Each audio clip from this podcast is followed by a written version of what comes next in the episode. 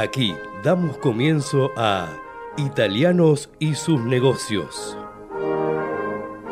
Un programa dedicado a la promoción de negocios de empresas italo-argentinas, a las oportunidades comerciales procedentes de Italia, inversiones, productos, música, entrevistas y buenos negocios. Promueve la Cámara de Comercio Italiana en la República Argentina con la conducción de Francisco Tosi y la producción general de Arturo Curátola.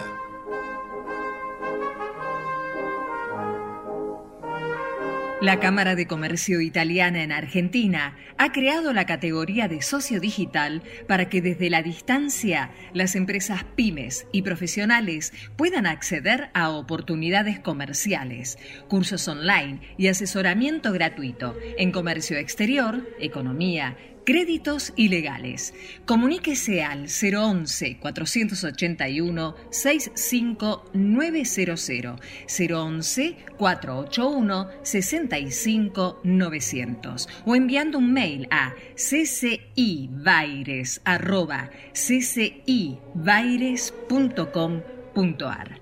Asociese, los esperamos. ¿Sabías que ahora podés financiar tu proyecto con un crédito online de hasta 2 millones de pesos? Sí, escuchaste bien. Para vos que emprendés, sos profesional independiente y querés impulsar tu proyecto, ahora podés acceder a un crédito de forma 100% online, súper ágil y con aprobación en 48 horas. Entrá a garantizar.com.ar y hacé crecer tu negocio desde donde estés. Con Garantizar Digital, vos podés. En la ciudad podés hacer cualquier denuncia llamando al 911. Es más rápido, simple y no tenés que ir a la comisaría. Conoce todo en buenosaires.gov.ar barra seguridad. Brazos abiertos. Buenos Aires Ciudad.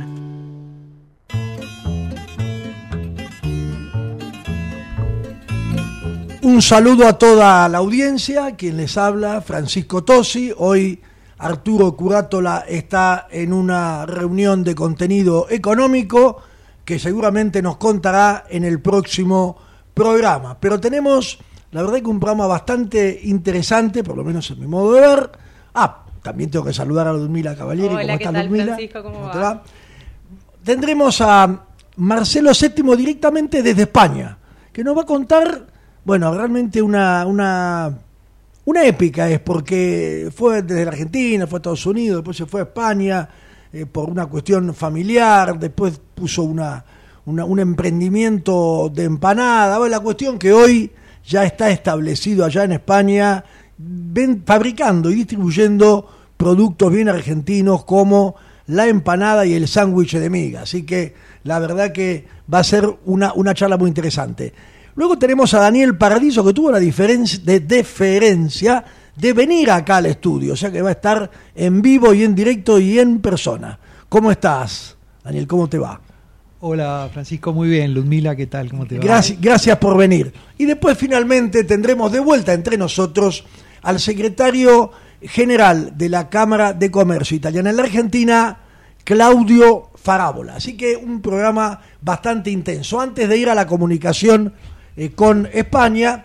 Yo, eh, una pequeña, digamos, nota, nota importante que salió en La Nación del Domingo también, en varios medios, por supuesto que lo conocen perfectamente los amigos rosarinos, se hizo desde el 21 de junio hasta el sábado 24 eh, de junio el Congreso Mundial del Idioma Italiano. Y se hizo en Rosario, por segunda vez fuera de Italia. La primera vez fue en Buenos Aires en el año 2019. Este congreso tuvo en su apertura, además de los himnos, interesante porque habían hecho una presentación y como la gran parte del congreso se desarrolló en el teatro El Círculo de Rosario, que es un conocidísimo teatro, eh, donde se hizo también el Congreso Mundial de la Lengua Española. Bueno, ahí se tocaron los himnos y tuvimos un mensaje de salutación del presidente de la República de Italia, Mattarella. Luego hemos tenido la palabra del eh, presidente de la Dante de Rosario, el doctor Martinel Ferreira. Dante de Rosario es una institución pujante eh, que tiene un colegio primario y secundario que hemos visitado el viernes a la mañana el viernes a la tarde, en el teatro se desarrollaron estos tres actos con oradores realmente de excelencia. También estuvo un videomensaje del canciller italiano, eh, Tajani. Luego eh, vino, tuvimos la posibilidad de asistir a un saludo, personalmente vino el gobernador eh, Perotti, que habló claramente de su origen italiano, gobernador de Santa Fe, el intendente Hapkis, que eh, también comentó, no de su origen italiano por parte de padre, pero de su gran admiración por la actividad de Rosario y comentó esto que nosotros sabemos, pero no nos cansamos de repetir, que Rosario es la ciudad de Argentina con más proporción de italianidad dentro de su población.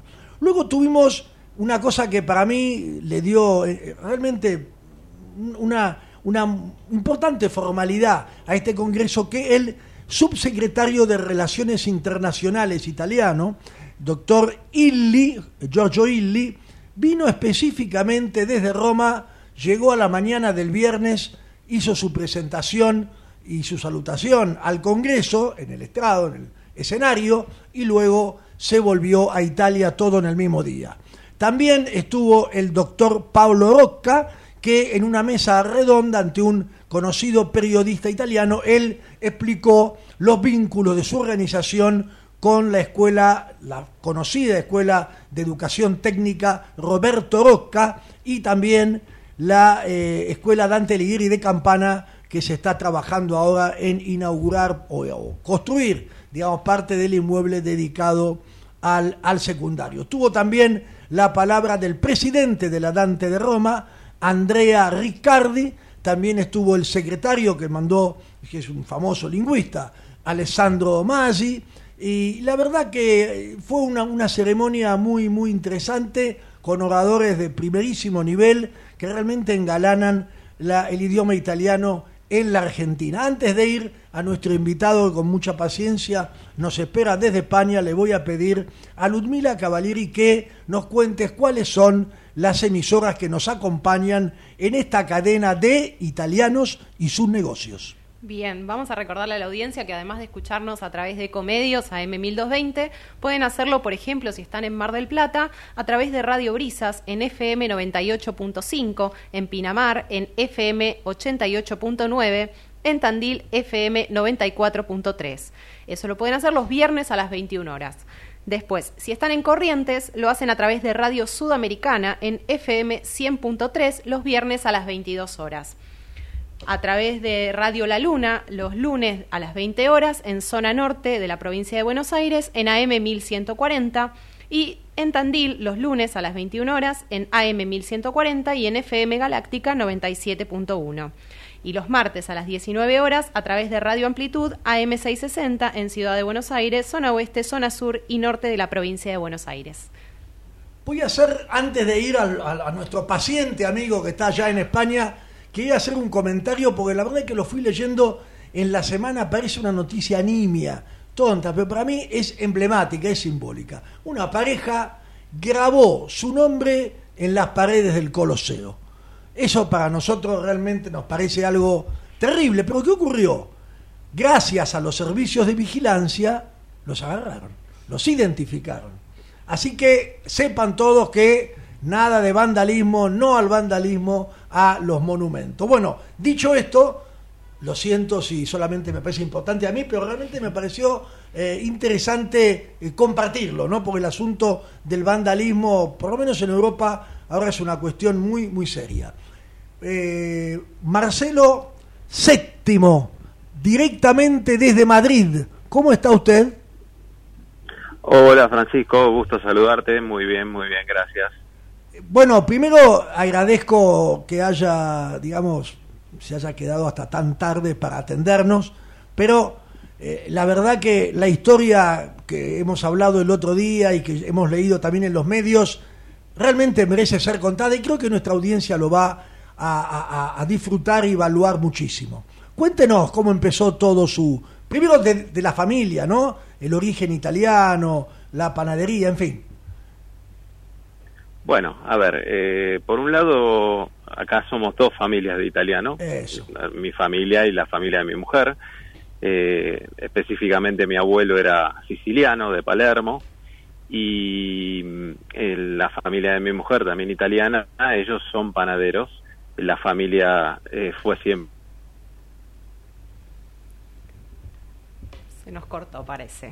Y bueno, tenemos una historia ligada, por un lado, a, bueno, a la, a la gastronomía. Eh, la familia de mi mujer, sobre todo, eh, siempre fueron, se dedicaron a la, panadería y nosotros nos vinimos a España a hacer un desarrollo ¿En qué barrio? Eh, ¿Ustedes vivían en Buenos Aires? ¿Dónde estaban? No, no, no. Ah, Rosario. somos de Rosario, la claro, de Rosario. Rosario, claro. Exactamente, sí, sí, sí. Los dos, o sea, tanto mi mujer como yo somos oriundos nacidos en Rosario. La ciudad de mayor italianidad en la Argentina, apenas dijimos, hace un ratito. Sí, sí. Y ah, entonces, sí, sí, estábamos comentando porque a propósito del Congreso Mundial de la, de, la, de, la, de la Lengua Italiana. Pero cuénteme, y entonces decidieron ir al exterior. Eh, exactamente, sí. Bueno, un poco la historia empezó en el 2018 más o menos eh, teníamos idea de hacer algo afuera. En un principio, bueno, el destino nuestro fue Estados Unidos, eh, fuimos a, precisamente a Miami, ahí instalamos una, lo que se dice, o sea, lo que sería la panadería eh, americana, que es una bakery, era muy parecido a, lo que nosotros estábamos acostumbrados a hacer en, Rosario, ¿no? Y bueno, eso fue una, una experiencia muy buena porque primero que nos posicionó fuera de, nuestra zona de confort, o sea, porque en Argentina, sobre todo en Rosario, llevamos muchos años, en la familia lleva muchos años de trayectoria, entonces era, o sea, teníamos un, público eh, que nos conocía de toda la vida, ¿no? Y empezar en un lugar de cero, sin conocer nada, sin conocer a nadie, eh, con una cultura totalmente diferente, más allá de que, bueno, Miami... Argentinos hay varios. Es Estados Unidos, pero sí, bueno, por eso. Eh, yo tengo un amigo que dice que Miami lo bueno es que está muy cerca de Estados Unidos, ¿no? Pero bueno, este, pero es Estados Unidos, por supuesto. En realidad lo, lo, que tiene Estados Unidos que, que tiene, o sea, un, un ambiente muy competitivo, eh, donde realmente hay pesos muy pesados, entonces uno ahí, este, como yo muchas veces lo cuento a mis amigos, era como hacer el entrenamiento de los Marines, ¿no? Porque, bueno, fue, fue una experiencia muy buena, muy dura y nos enseñó mucho, pero bueno, por esas circunstancias de la vida, eh, no, no es un caso feliz, ni mucho menos, que bueno, yo tengo una hermana que vivía en, en Madrid desde hacía más de 20 años, y lamentablemente en el 2019 falleció, una muerte súbita. Y bueno, eso nos, nos cambió el destino porque nos vinimos a Madrid para, ella tenía negocios gastronómicos acá y un poco ver, yo ya había venido mucho tiempo, más allá de visitarla a ella, hacer cosas con ella ligado a la, a la gastronomía. Y bueno, ahí es donde un poco definimos que, el destino iba a ser por acá, ¿no? sobre todo porque también nosotros teníamos, o sea, en, el movimiento lo hicimos, eh, fue un movimiento familiar, o sea, yo mudé a toda mi familia, que está compuesta, bueno, mi mujer, yo y tengo tres hijos. Y tres hijos que tienen una edad, ya, ya son adultos, este, chicos de 20 años o 20 y pico de años, y que bueno, un poco la decisión la tuvimos que tomar en, en bloque, ¿no? Decir, bueno, a ver, nos vamos, eh, ¿qué hacemos? Y de los tres, uno decidió quedarse en Rosario porque estaba terminando sus estudios y quería terminarlos y después sí venirse. Y bueno, y así fue que nos vinimos eh, en un momento que también bastante particular de, la historia de la humanidad, ¿no? Porque nos vinimos en plena pandemia. Claro. Este, nosotros emigramos en Sí, sí, sí. Emigramos en octubre del 2020, mm. eh, con un mundo muy incierto. Realmente fue difícil, porque incluso lo hicimos en dos etapas. Eh, primero vinimos mi mujer y yo, este, para establecernos, para un poco empezar a, hacer las bases, ¿no? Y después eh, vinieron los chicos. Pero bueno, la partida nuestra fue difícil porque, claro, dejábamos a los chicos y el mundo estaba cerrado y no sabíamos sinceramente lo que pasaba el día de mañana. O sea que... Una realidad que vivimos todo, ¿no? Marcelo, ustedes primero decidieron ir a Estados Unidos aún teniendo el negocio familiar en Rosario, ¿no? Sí, sí, sí, el, negocio sigue existiendo, por supuesto, un negocio con mucha tradición, que funciona muy bien.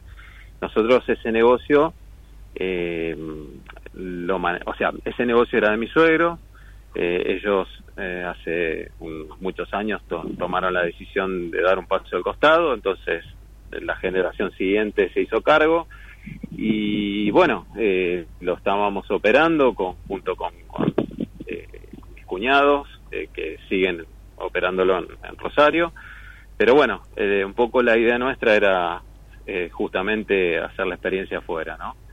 Eh, y ahí decidieron ir a Estados Unidos y después por una cuestión, digamos, de, lo que le ocurrió a tu hermana, del destino, fueron al destino, ya vemos claro, fue realmente fue el destino. Sí, Se fueron fue el destino porque realmente no es algo que uno eh, lo, lo pudiese planificar ni en el peor de los escenarios, pero bueno, se dio así y ¿qué va a ser? La, yo creo que hoy, eh, bueno, en, nuestro caso estamos muy contentos, estamos emprendiendo y estamos en familia, que es lo importante, ¿no? O sea, ahí se ve eh, realmente, diría diría Arturo Curato, la que hoy no está, ahí se ve realmente el, el espíritu del emprendedor descendiente de italiano, ¿no? Realmente se nota un espíritu de emprendimiento, porque iban a un lugar, después van a otro, se instalan, y luego contanos qué pasó en España.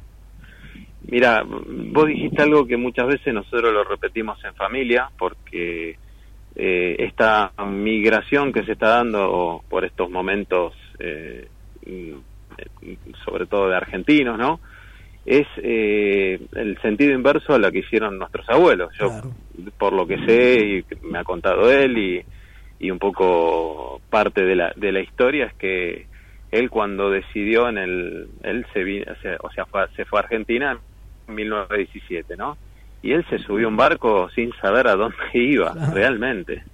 Eh, ese espíritu italiano de, bueno, me voy y se fue. Ellos estaban 20 días arriba de un barco o, 20, o 30 y nosotros estamos 24 horas arriba de un avión y nos parece mucho. Exactamente, exactamente. Y aparte sabiendo que, que nunca más se volvía a ver seguramente a los seres queridos, porque hoy la conectividad nos hace que estemos prácticamente tanto más conectados que estando viviendo en la misma ciudad, ¿no? O sea, eh, pero bueno, yo creo que dijiste algo muy interesante que tiene que ver con el emprendedor ligado al emprendedor italiano y ese, espíritu de, ir por, por la aventura, por decirlo de alguna forma, ¿no? Porque eh, si bien nosotros teníamos eh, conocimiento de, lo que era sobre todo Madrid, porque por, los años que había vivido mi hermana acá, pero eh, un poco la aventura, eh, sobre todo en el momento que lo hicimos, fue justamente esto que te comentaba antes, un mundo tan incierto, tan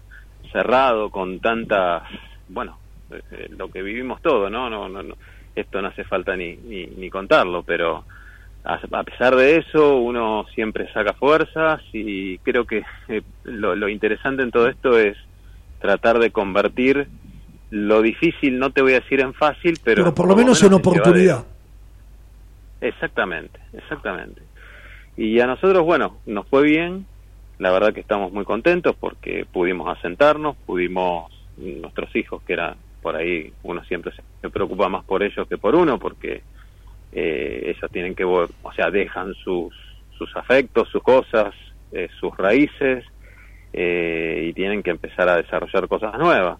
Eh, y bueno, en, cierta forma les fue muy bien, se adaptaron, están en la universidad y nosotros empezamos a trabajar, a desarrollar, teníamos un proyecto muy en claro en la cabeza y eh, ni bien desembarcamos, también estuvimos en el proceso entre que nos íbamos a venir y, y que no podíamos por la pandemia, eh, todo ese tiempo yo digo que la pandemia nos, nos jugó a favor porque nos dio tiempo a fortalecer la idea del proyecto y bueno, ¿qué nos pasó? Que cuando llegamos acá teníamos muy en claro lo que queríamos hacer y encontrábamos un mundo que estaba de salida y nosotros estábamos de entrada.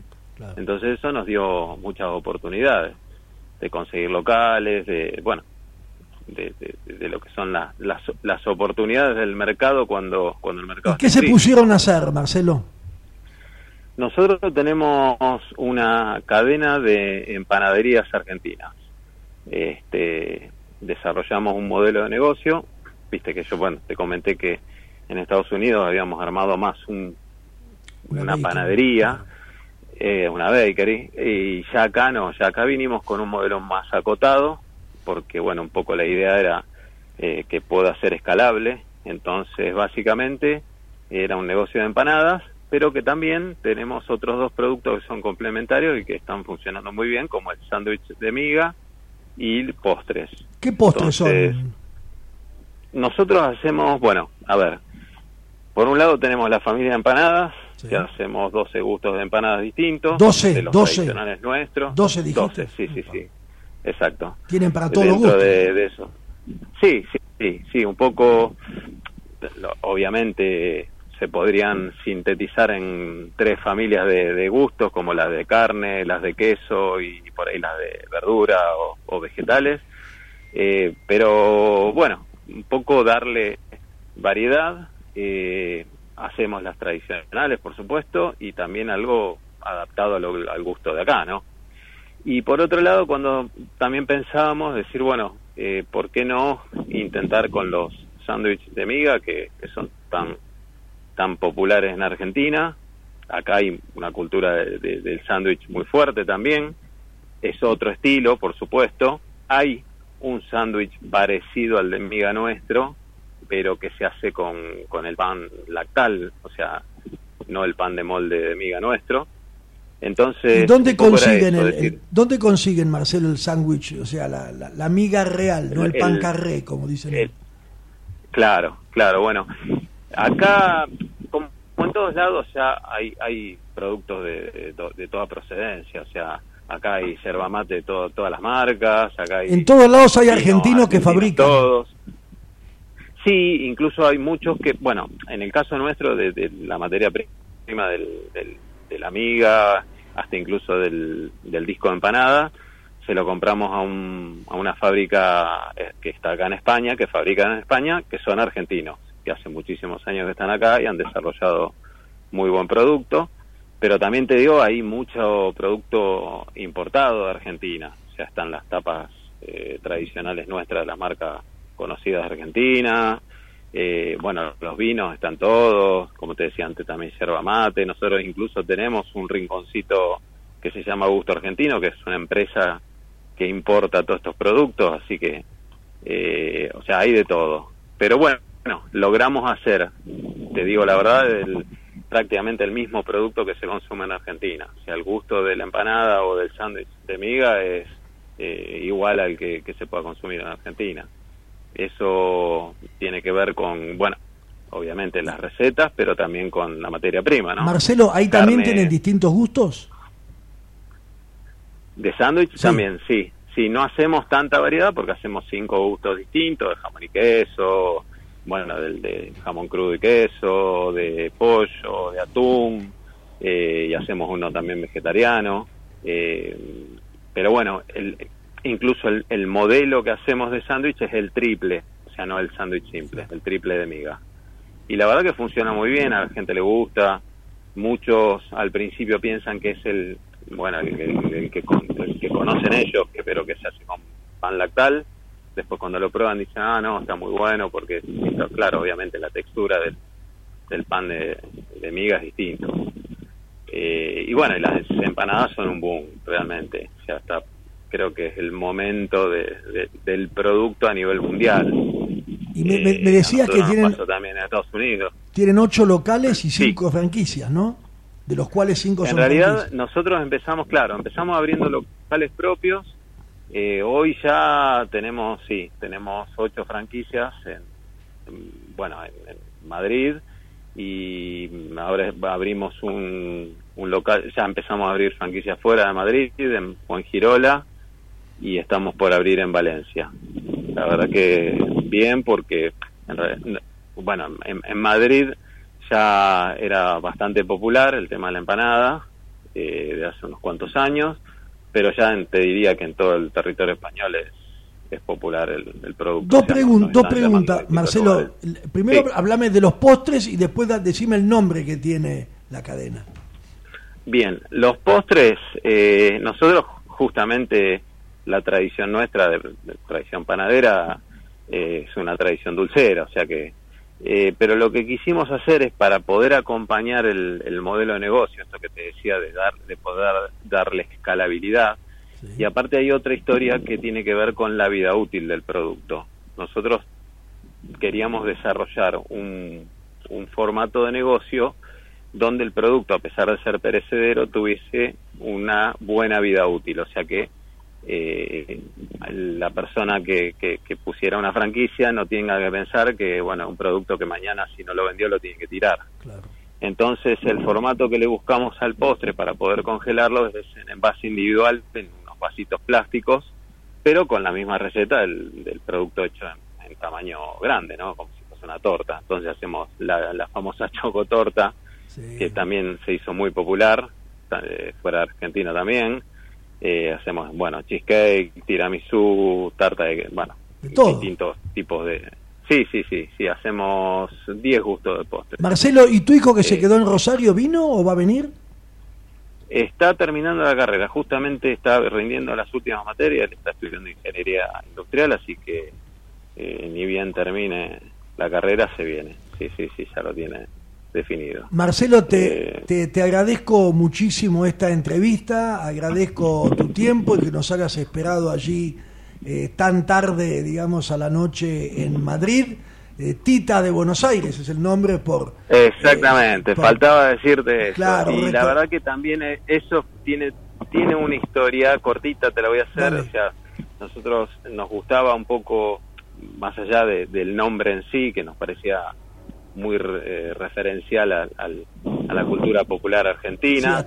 el personaje siempre, por eso, siempre nos gustó mucho el personaje en sí, nosotros incluso la estética de, de los negocios es bien argentina, ponemos tango en los negocios, o sea que, queríamos que todo tenga...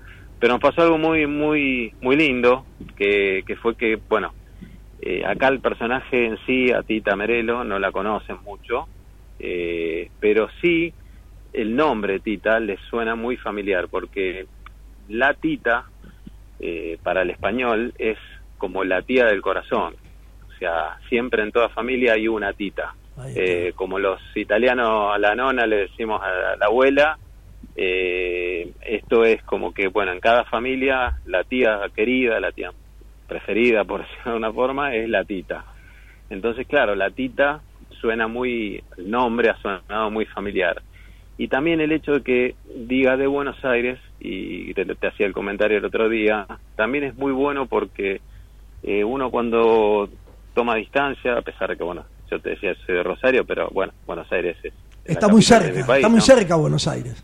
Sí, sí, por supuesto, pero bueno, eh, la verdad que hay que sentirse orgulloso porque es un, eh, tiene una valoración muy fuerte en el mundo Buenos Aires sobre todo en, referencia a lo cultural, este, incluso gente que no conoce Buenos Aires, pero habla maravillas de Buenos Aires, como que yo creo que tiene que ver con esta hermandad eh, histórica, ¿no? Por haber recibido eh, tantos inmigrantes, tanto italianos como españoles en su momento, y bueno, eh, esa ligazón que queda con creo que como que le da esa sensación de, conocimiento a la gente a pesar de no tenerlo y de valoración, ¿no? seguramente. te digo porque pasa pasa muy por encima de, otras capitales de, de América, sí, yo creo que, que, es así, además, bueno, hay mucho intercambio entre Madrid y, y te digo, Buenos Aires, Rosario también, eh, inclusive arquitectónicamente.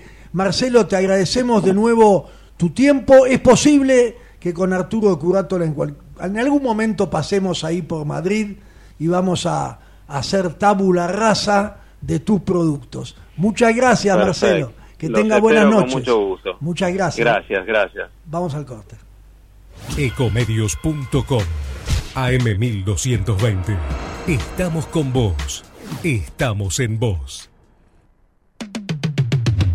American and Merit Hoteles Primera cadena hotelera argentina. 3, 4 y 5 estrellas más de 20 destinos de Argentina y el Cono Sur. Aprovecha el código promocional Puro Branding con el 10% de descuento para los hoteles Amerian Córdoba Park, Amerian Executive Córdoba, Amerian Buenos Aires Park, Merit San Telmo y Amerian Executive Mendoza Hotel hasta fin de año. No válido para fines de semana largos. Amerian and Merit Hoteles. Informate en ecomedios.com. Seguinos en TikTok, arroba ecomedios 1220. Aquí estamos de vuelta. Nuestra Ludmila Cavalieri está sacando algunas fotos y todo, así estamos medio como congelados, pero ya estamos totalmente en acción. Recibimos la visita aquí en nuestros estudios de Daniel Paradiso. Realmente un apellido emblemático, Bien. ¿verdad? No lo puedo negar, ¿no? Hoy que justo hablamos del Congreso de la Lengua lengua. Italiana y organizado, no dijimos en realidad organizado por la Dante Alighieri de Rosario con el auspicio de la República Italiana, pero especialmente de la Dante Alighieri de Roma. Bien. Y cuando se habla de Dante Alighieri, Divina Comedia, y nosotros que damos vuelta entre el infierno y el purgatorio, tener aquí a Paradiso es una maravilla, ¿no? Pero chistes aparte, Daniel, contanos de tu origen italiano y luego también de, de toda esta, esta historia épica, ¿no? Del helado. Bueno, eh, les agradezco, Francisco, que nos hayan invitado. ¿eh? Eh, bueno, un poquito esto eh, surgen por, bueno, mis, yo tengo los padres de mi madre, eh, o sea, mis abuelos maternos son de, de, son italianos, digamos, eran italianos, ahí de, de Sant'Andrea Iorio, ahí del sur de Italia, ¿sí? de Catanzaro. Y Calabria. Calabria, sí. sí. Qué lástima que no está Arturo Curato, Ca- que él es tan, tan entusiasta de, de Calabria, pero debe estar en algunas discusiones económicas ahí en esas asambleas que hoy no, no lamentablemente no pudo venir, pero él siempre nos acompaña, así que cuando él escuche que sos de Calabria le va a dar un Eh, gran gusto. Y mi padre este, vino, italiano, era, era italiano, vino en el 49 eh, de, de Campobasso, del Molise. Molise, claro. Sí, Claro, eh, claro. un pueblito llamaba Cole- se llama Coletorto, hay 2.000 personas. Cole Torto. Sí, sí. Así que, este, como dijo, como decía él, lo, lo- lo pusieron arriba de un colectivo, lo de un mandaron. tren, de un tren. Molise es, una, es una de las regiones más nuevas de Italia. Sí, sí, sí, sí. Lo pusieron arriba de un tren y lo mandaron al puerto. Lo mandaron a Nápoles y ahí a, a- a Buenos Aires. Este, y bueno, apareció ahí en Victoria y, y, este, ¿Y por qué fue a Victoria? Por- ¿Tenía parientes? claro, porque el hermano de la madre, o sea, de mi abuela, este, lo mandó a buscar, porque eran cuatro hermanos, el padre había fallecido y bueno, había que, en el 48 había que alivianar un poquitito la carga y bueno, él fue, el primer él fue año- elegido. El primer año donde la Argentina empezó a tener una inflación consistente. fíjate vos. O sea, cuando llegó tu padre se debe haber sorprendido. Yo creo que se sorprendió de otras cosas. Otras cosas, ¿no? Sí, me imagino. De las Déjame, de contar algo porque me lo imagino. eh, eh, él llegó y al otro día estaba trabajando en el ferrocarril. Llegó y el otro día estaba trabajando. Exactamente, ferrocarril en Victoria, porque Victoria es un pueblo ferroviario, fue en un momento, claro. están los talleres, y entonces el carpintero a trabajar ahí, directo. Claro, porque los vagones eran mucho. Claro, exacto. Y resulta que él decía que entraban a 6 menos cuarto de la mañana y la carnicería en la esquina abrían a las 5 de la mañana, ¿sí? Y ya le vendía carne. Entonces mi padre que venía de, De la falta de carne. de- sí, pan con cebolla era y aceite de oliva, eso sí, ¿eh? del mejor, el oliva ya Eso sí. lo mejor. Y y a las 10 de la mañana prendían un- ahí, tiraban un- Pero una mirá, vos que decís esto del aceite de oliva el mejor. Sí, Seguramente yo puedo a- a- afirmar, sin ser un especialista, que del año 1948 a hoy, en la Argentina el aceite de oliva ha mejorado Ah, muchísimo. sí, sí, sí, sí, sí, toda la zona de Catamarca, La Rioja, sí, sí, Sí, sí, sí, sí. sí, sí.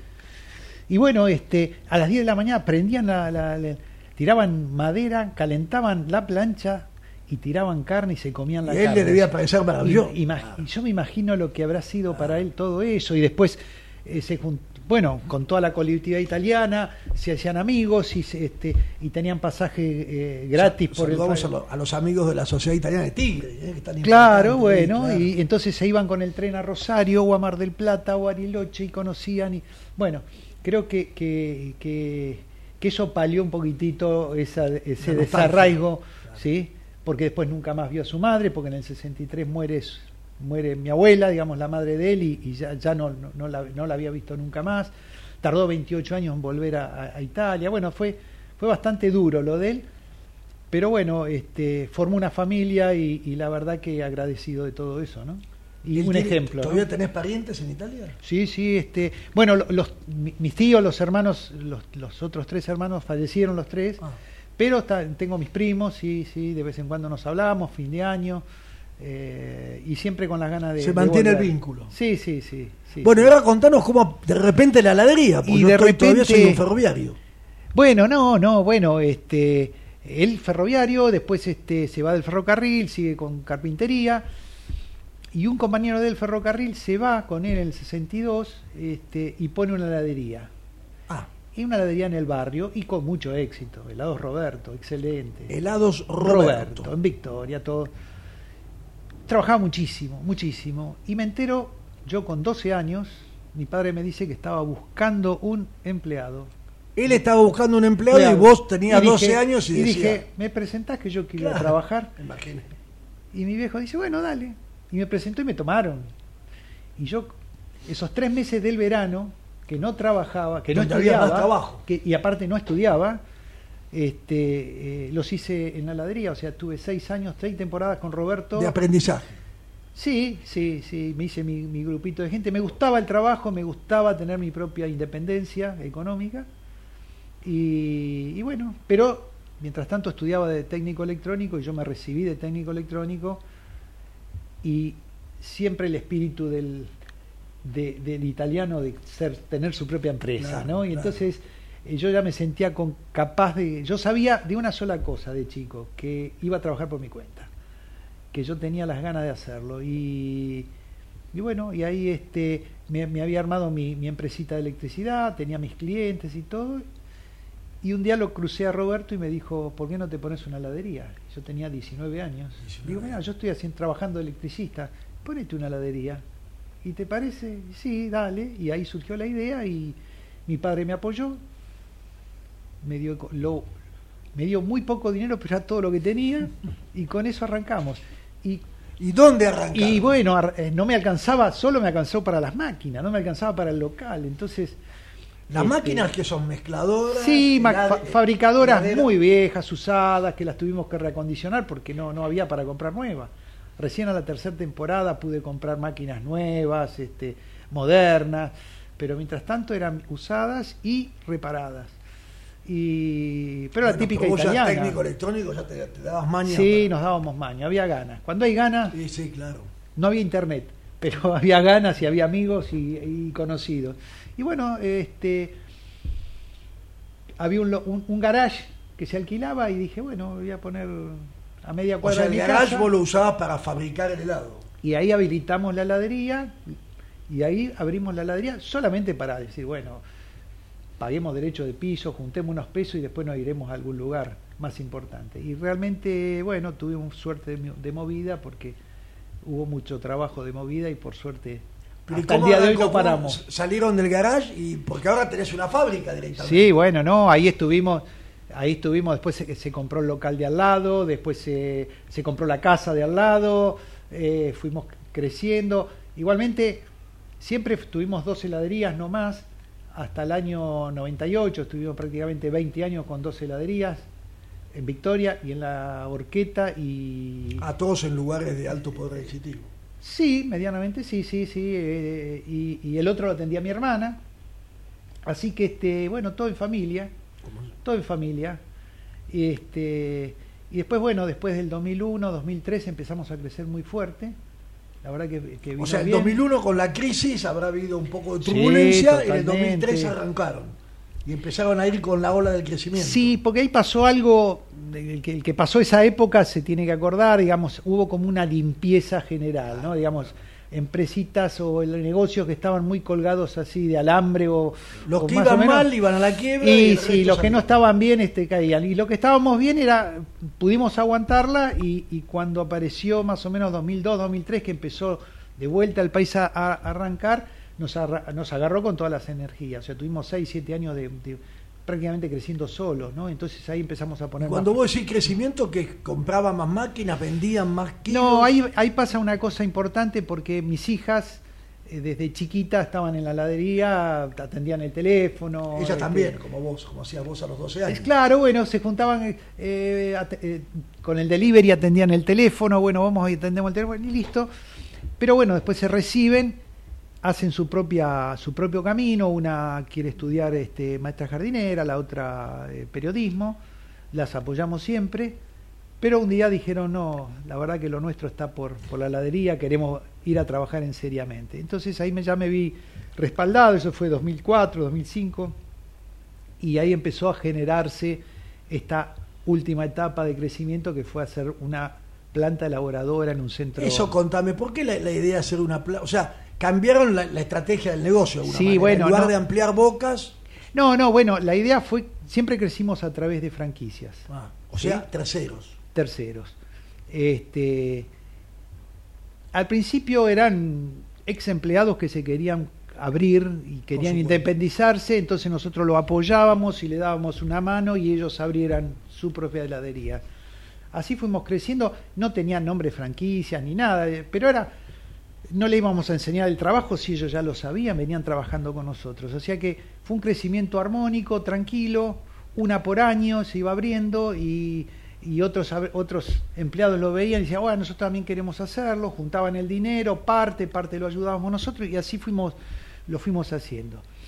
Pero cuando ya mis hijas deciden entrar a la empresa, ya empiezo a darme cuenta que hay continuidad, me siento apoyado eh, Es y la empiezo... tercera generación prácticamente. Tu Yo diría las, la pero mi padre fue carpintero, no, no, él, él no. prácticamente Segunda me daba una mano, eh, eh, di- digamos segunda generación. Entonces, este, ellas eh, deciden em- empezar y empiezan, dejan sus estudios, empiezan una trabaja, estudia recursos humanos, la otra administración de empresa y empiezan con la- a trabajar fuertemente.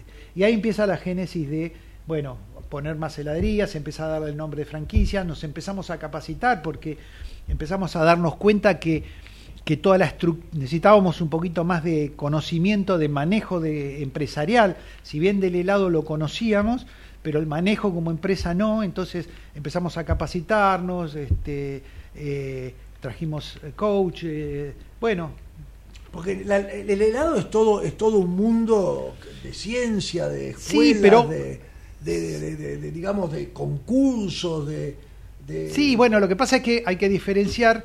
Una parte es la, la parte de heladero, de creación, de, cre- de creatividad, de ver el mercado. Otra cosa es la comercialización, otra cosa es la producción. Entonces, ¿Y por qué se te dio por entrar en la producción? yo soy hombre de producción. De a, mí producción. Me, a mí me gusta. La Yo industria. cuando pude salir del mostrador salí, Saliste. puse empleado y, Y, me gusta la y producción. hoy tenés una fábrica Y hoy tenemos una planta elaboradora, ¿sí? Eh, Producimos helados artesanales a gran escala. En Garín, 2.500 o sea, metros no- no es cuadrados. una contradicción, helado Es- artesanal es- a gran eh, escala. ¿Viste? Por eso, por eso no es Por eso fábrica. lo dijiste. porque eso no es fábrica. Exactamente. O sea, logramos hacer la, con la misma técnica que se hace un helado artesanal Y ¿sí? calidad. con la misma calidad tratamos de producirlo ese fue el gran desafío que lo tuve ¿Y a quién siempre se lo venden? bueno ahí sí ampliamos ya le dimos la forma de franquicia entonces empezamos ¿Nombre de la franquicia? helados Daniel como la marca Daniel.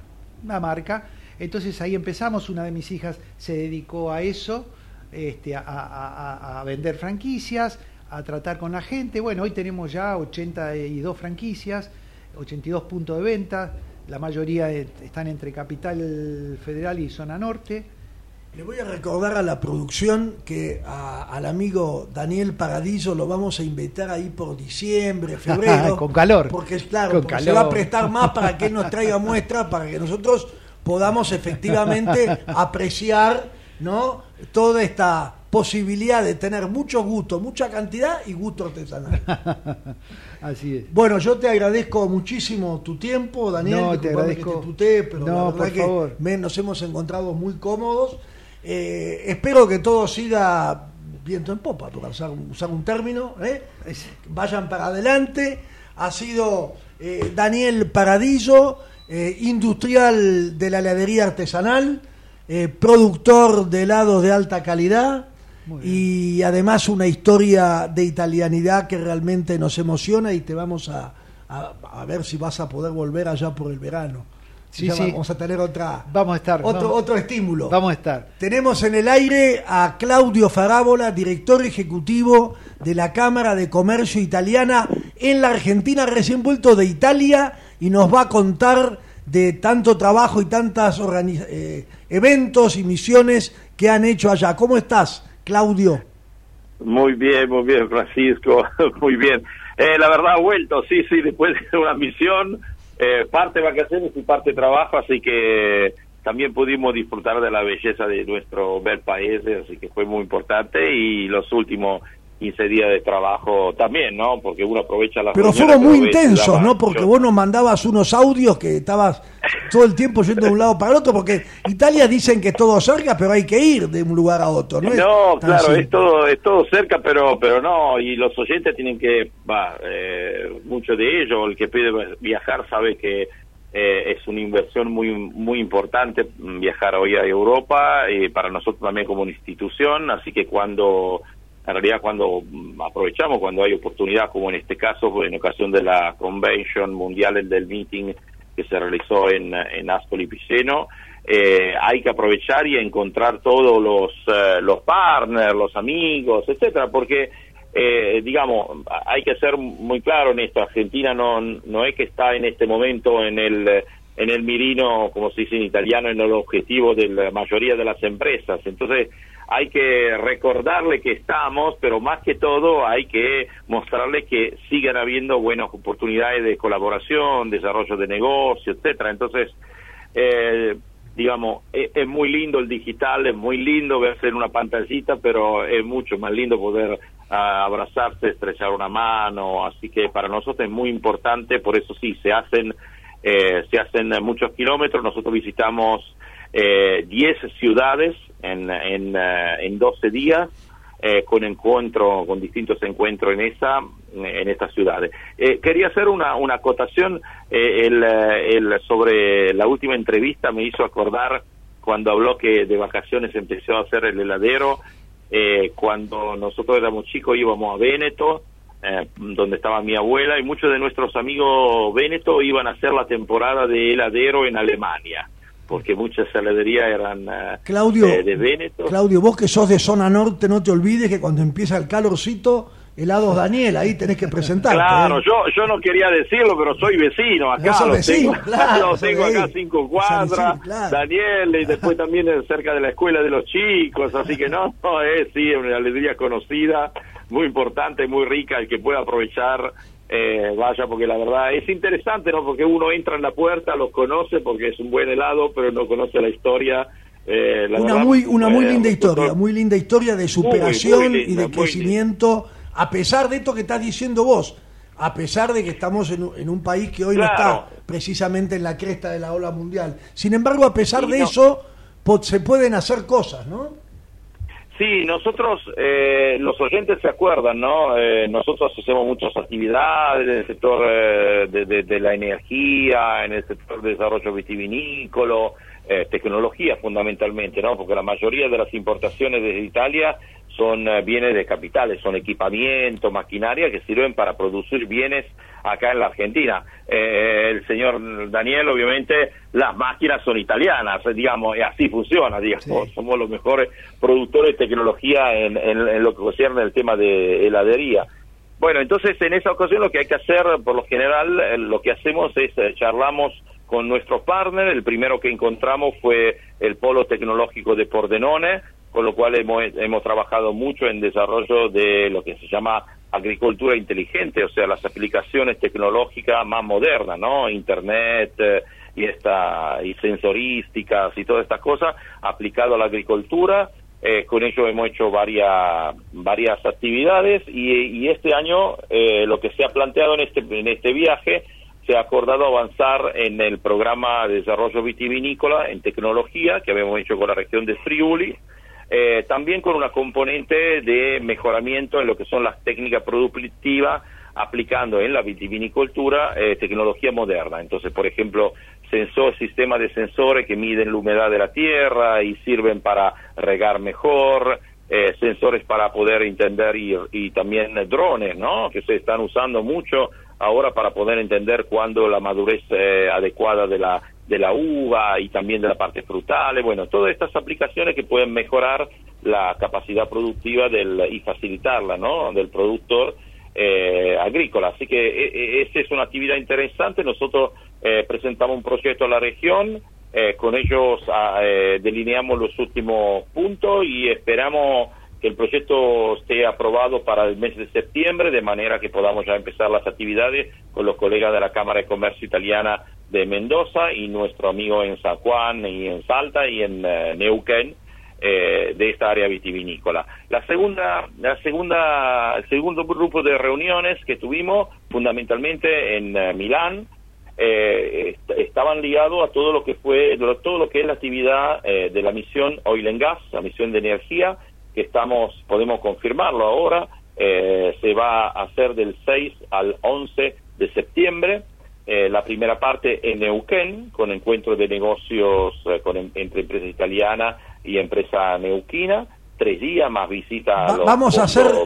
Claudio vamos a hacer un, un, reportaje con el director de la agencia de inversiones de Neuquén antes de esa fecha claro, seguramente claro claro bueno ellos ellos eh, digamos la agencia de inversión el centro pyme el ministerio de producción el ministerio de energía son todos partners claro. nuestros eh, ahí en el, en, el, eh, en el territorio. Bueno, con ellos organizaremos justamente esta misión.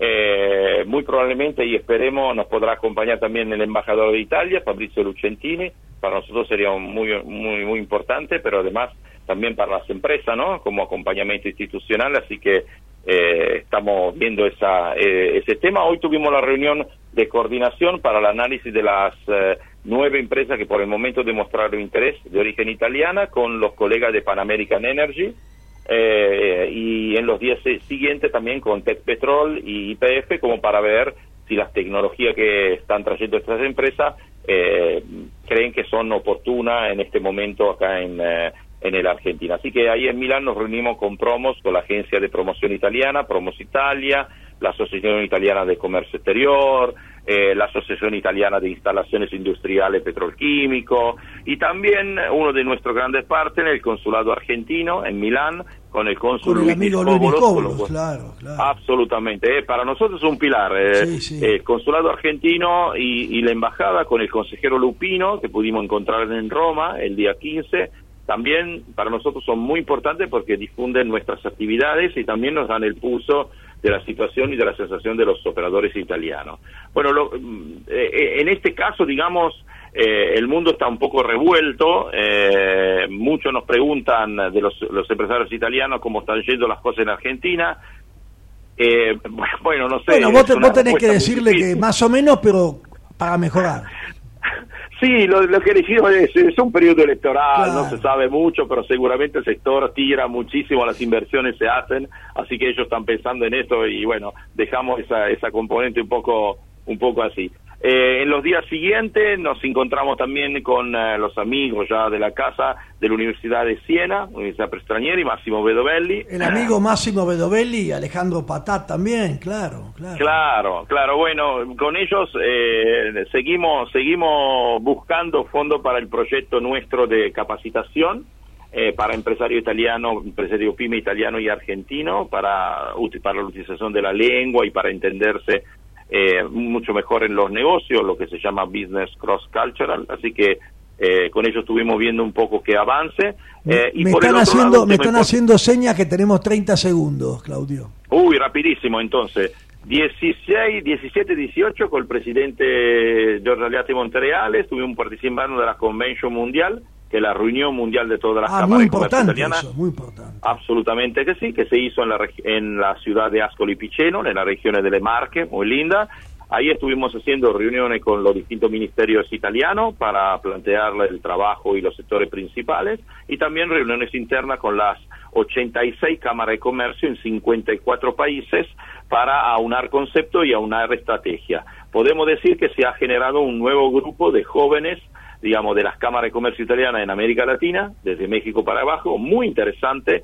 Eh, y en los próximos meses podremos comentar alguna algún proyecto que digamos que abarca más de, de, un país. y la última, y cierro, cierro, cierro, el, día 19 devolvimos la, la, la, visita al presidente Bonaccini, el presidente de la región Emilia-Romagna, Ahí estuvimos con el presidente Aliata, donde tuvimos reuniones con el área internacional para plantear alguna actividad específica en el tema mecánica agrícola, eh, hortícola, etcétera, para el mejoramiento de la producción y el aumento de las exportaciones argentinas. Gracias, Claudio. Gracias, Claudio. Terminaste muy bien. Eh, el próximo programa creo que seguiremos, porque de acá a una semana también van a ocurrir muchas cosas y algunas cosas las vamos a poder insistir. Ha sido Claudio Farábola, director ejecutivo de la Cámara de Comercio Italiana en la Argentina. Amigos, hasta el próximo programa.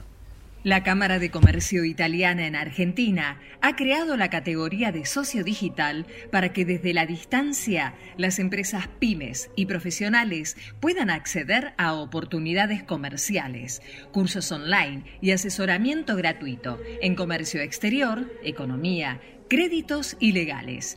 Comuníquese al 011 481 65900 011 481 65 900 o enviando un mail a ccibaires@ccibaires.com.ar.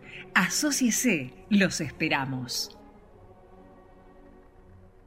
¿Sabías que ahora podés financiar tu proyecto con un crédito online de hasta 2 millones de pesos? Sí, escuchaste bien. Para vos que emprendés, sos profesional independiente y querés impulsar tu proyecto, ahora podés acceder a un crédito de forma 100% online, súper ágil y con aprobación en 48 horas. Entrá a garantizar.com.ar y hacé crecer tu negocio desde donde estés. Con Garantizar Digital, vos podés. En la ciudad podés hacer cualquier denuncia llamando al 911. Es más rápido, simple y no tenés que ir a la comisaría. Conoce todo en buenosaires.gov.ar barra seguridad. Brazos abiertos. Buenos Aires Ciudad. Aquí finaliza Italianos y sus negocios. Nos reencontraremos en siete días a la misma hora para informarnos sobre proyectos y negocios de empresas italo-argentinas. Promueve la Cámara de Comercio Italiana en la República Argentina. Producción general, Arturo Curátola.